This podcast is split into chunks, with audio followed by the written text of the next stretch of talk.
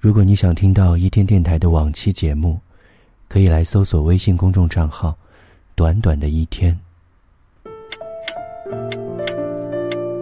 时间在走，心跟着走，你也在走，我跟着走。一天很长，长到每分每秒都是你；一天很短，短到刚想起，便又忘记。这里是刘小开的网络声音杂志《One Day Radio》，一天电台，有你的一天，才有爱。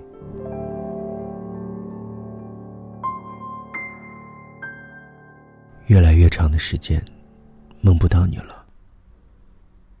但昨天晚上，做了一个很长的梦，我梦到了你。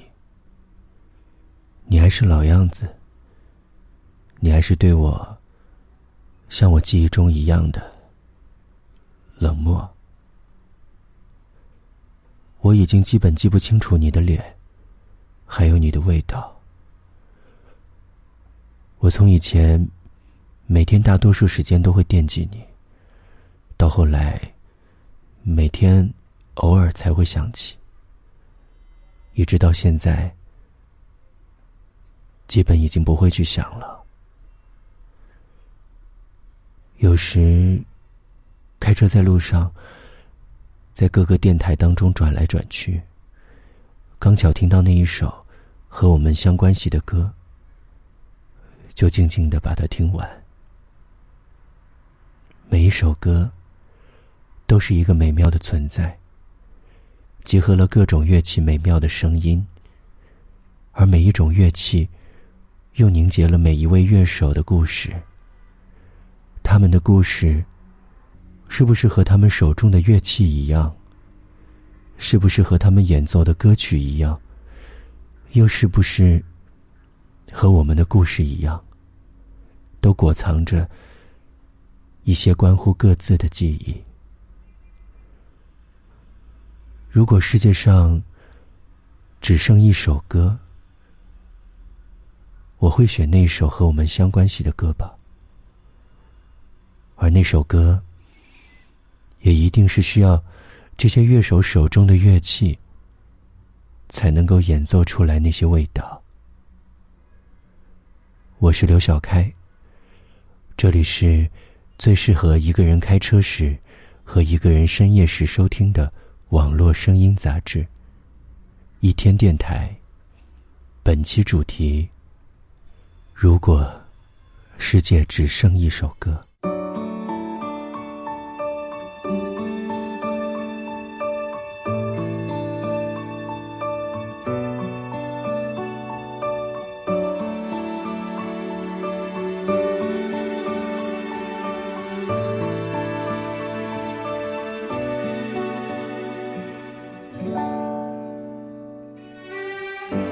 如果世界只剩一首歌，我一定会好好选择。这首歌要有回忆，要有故事，要用世界上最美妙的乐器演奏出来。我要去找寻世界上最美妙的乐器，是西洋乐器，还是中国民族乐器？是钢琴，还是古筝？但不管是什么，我要去听这些乐器的声响，去听这些乐手的故事。只有这样，我才知道他们是不是能够符合这一首和我们相关系的歌。毕竟，这首歌是我们的歌。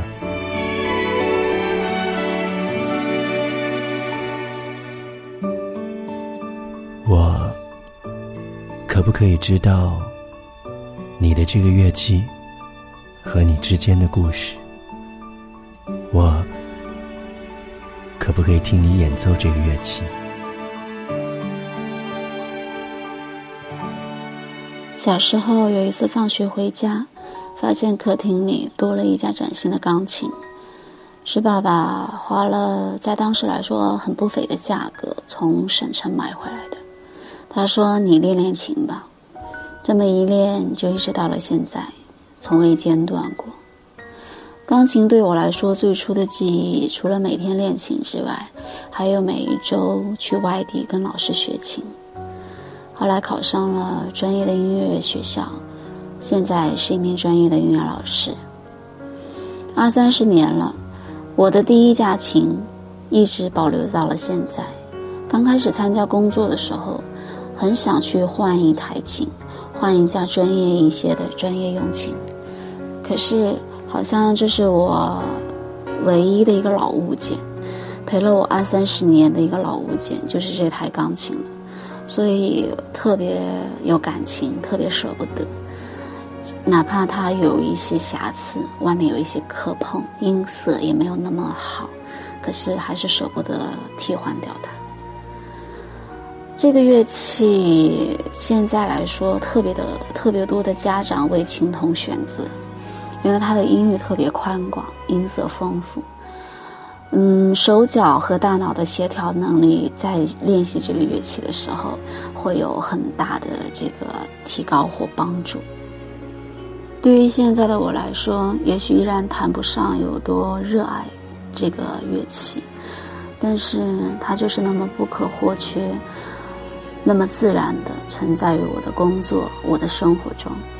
除了平时的一些专业教学之外，在有兴致的时候、心情好或者是不好的时候，也会经常弹一些我喜欢的音乐。今天给大家带来一段肖邦的降 B 小调夜曲，这是我很喜欢的一个作品。从大学第一次弹奏到现在，我都很喜欢。以前有一个人，他说他很喜欢钢琴的音色，他一直想学琴。说这个话的时候，他已经是参加工作了。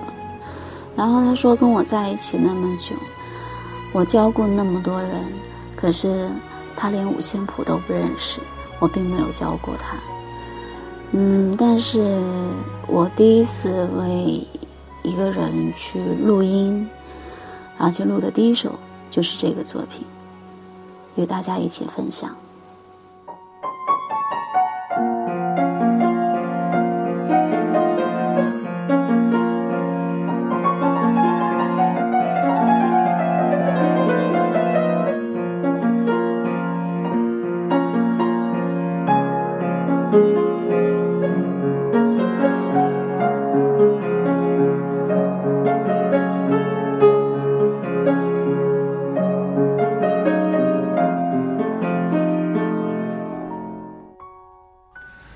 其实最开始接触小提琴是因为我在那个电视上看到一位演奏家在拉琴，然后我就被他小提琴的音色还有优美的姿势给吸引住了，然后我就决定想学小提琴，然后我也和我家里说，我家里也比较爽快就同意了，然后学了一段时间之后，我想走艺考这条路，然后跟我家里沟通之后，我家里也同意让我学小提琴艺考，然后。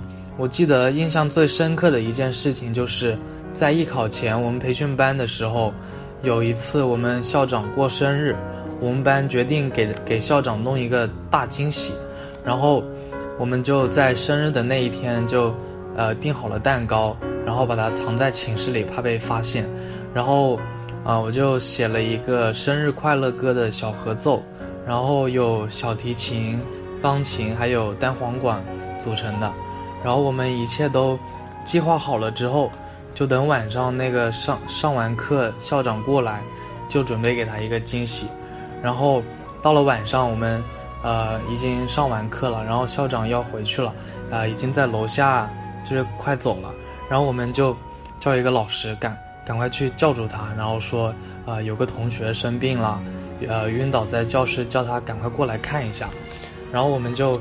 在教室点好了蜡烛，关了灯，然后我们几个人也拿好乐器在等着，然后在等的那几几分钟，就非常紧张，然后，呃，我们就听到那个校长从门外开始走过来，然后校长一推门，我们就开始大声那个跟他说校长生日快乐，然后我们几个人就开始拉琴，演奏那个之前写好的曲子。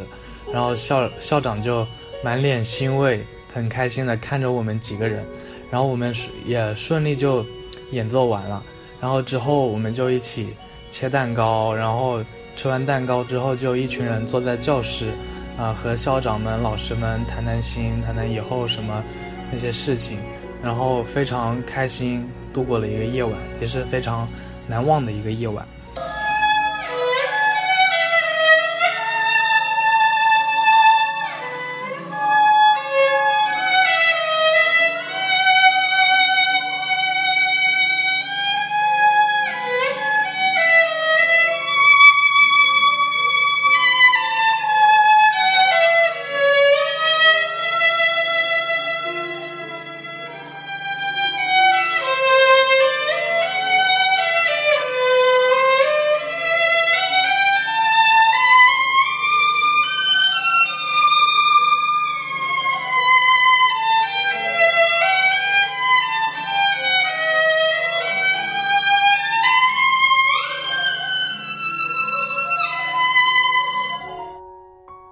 大家好，我叫邓玉琴，毕业于中央音乐学院，现在是一名二胡教师。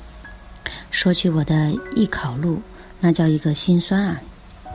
从五岁半起，我呢就被爸爸妈妈拉到二胡老师家，通过了简单的测试，并开始走上了一条不归路。刚开始学琴时，感觉很枯燥。大家都知道嘛，二胡是中华民族器乐中最具代表性的，其技术掌控最难入门的。妈妈总是说：“嗯，如果你能把二胡学好，那就能证明你的脑子是不笨的。”那那么，其实我呢，就是靠着这样的一个证明坚持了下来哈。四年后呢，和爸爸妈妈带着家里的锅碗瓢盆，还有我，一起来到了北京。准备备考，呃，闻名中外的中央音乐学院。当然，功夫不负有心人，啊，经过半年的集训，我呢顺利考取了当时全国只招两个名额的二胡专业。这一读呢，就是十二年。在这十二年里呢，我一步步深刻体会到这门乐器的历史文化背景，以及它之所以能流传千年。这当然离不开它本身的声音之动听，之美妙，之丰富的表现力。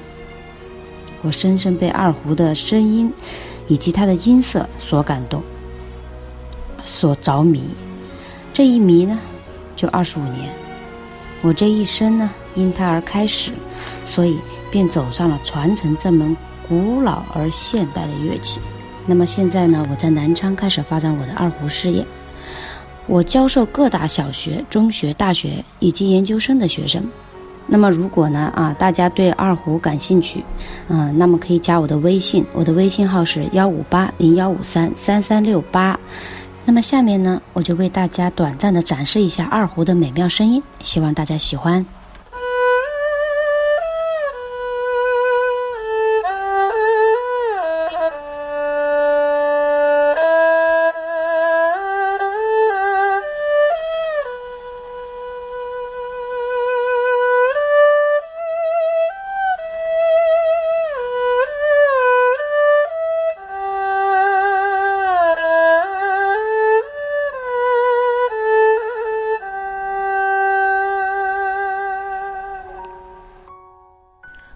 众朋友们，大家好，我是 R。学习长笛这个乐器吧，最初完全是因为自己的兴趣，就是在初中的时候，就是偶然一次机会听到了这个乐器发出的声音，就很感兴趣，然后就被送去学习了。嗯，当然了，这个也是我小时候众众多的兴趣爱好之一，但是它是为数不多能够坚持走下来的。高中的时候呢，我没有就是像大多数同学一样，就是考文化课，而是选择了艺考这条路。嗯，之后呢，我就进入了音乐学院，进行了更加系统的学习。当然，在这过程中是比较痛苦的，因为对于小朋友来说，兴趣爱好和你完全当做专业来学的话是两回事情。但所幸的是，自己能够坚持下来，并且在这过程中有所收获。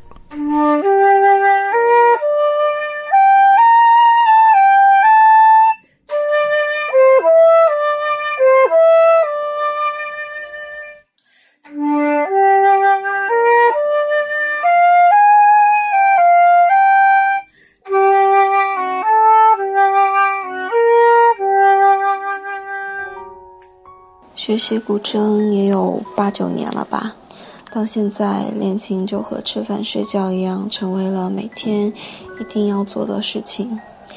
有时候呢，我觉得它更像是一个很好的倾听者，一个很好的玩伴。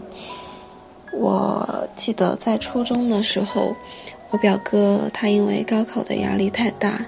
有一天晚上，骑着车绕着江边骑了一个晚上，第二天早晨才回来。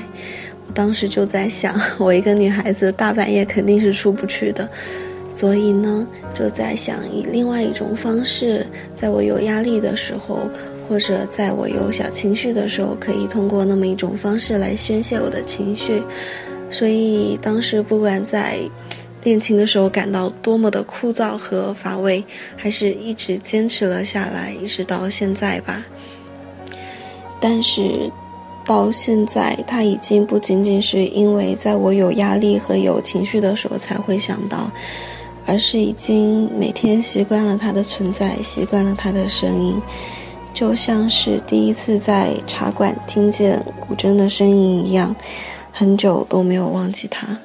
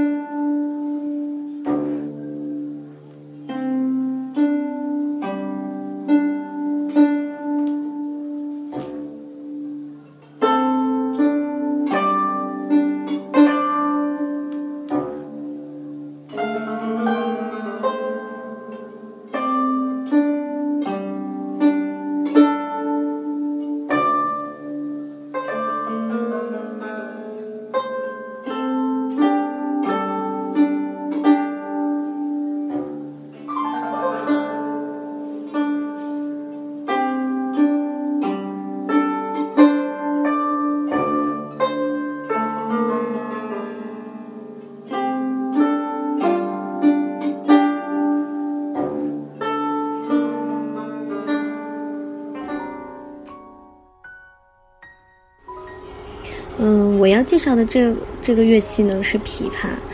嗯，我是怎么走上这条路的？就是很普通，妈妈想让我学一个乐器，也没有让我选择，她就是跟我说，敦煌的仙女啊都是弹琵琶的呀，所以从小就从七岁半就开始接触琵琶，就一直到大学，然后研究生一直都是学的这个专业。嗯，这个乐器最让我着迷是为什么？其实应该是可能我这个人表现欲望比较强，特别喜欢那在舞台上的那种感觉。就我一上舞台，每个人都被我所吸引，我的音乐可以带动他们的呼吸的频率的快慢。嗯，这个可能是嗯最让我着迷对这个乐器着迷的地方。嗯，下面我来弹奏一下这个乐器。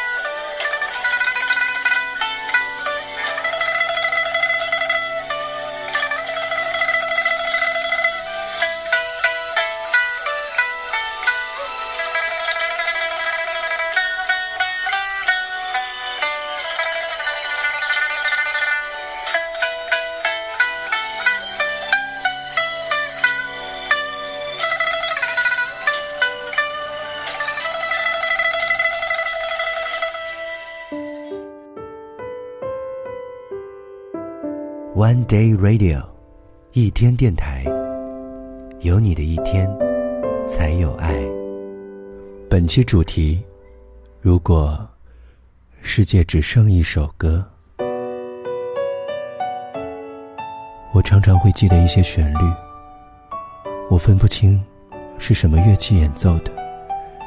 我想，那就是我们的歌，是我和你的回忆，是我和你。短暂的回忆，我穿越时空，我走南访北，我听过了这个世界上所有动听的乐器，我也听过了这个世界上最动人的歌声。我突然好像明白了一个道理：每一个人都有自己的故事，每一个人都有属于自己回忆的一首歌。有的人的歌。婉转悠扬，有的人的歌热烈激情，但不管是哪一种，都带有了他的苦乐喜悲。而我，也终于明白，如果世界只剩一首歌，我，我只愿，我只愿就是你的声音。你曾对我说过的晚安，你曾对我道出的早安，你曾每天对我说出的那些最稀松平常的话，这就是我唯一想留下来的一首歌。只不过，我再也没有机会听到这首歌了。我现在连你的声音是什么样子都记不起来了。如果世界只剩一首歌，能不能让我们学会珍惜？如果世界只剩下一首歌，我愿意是你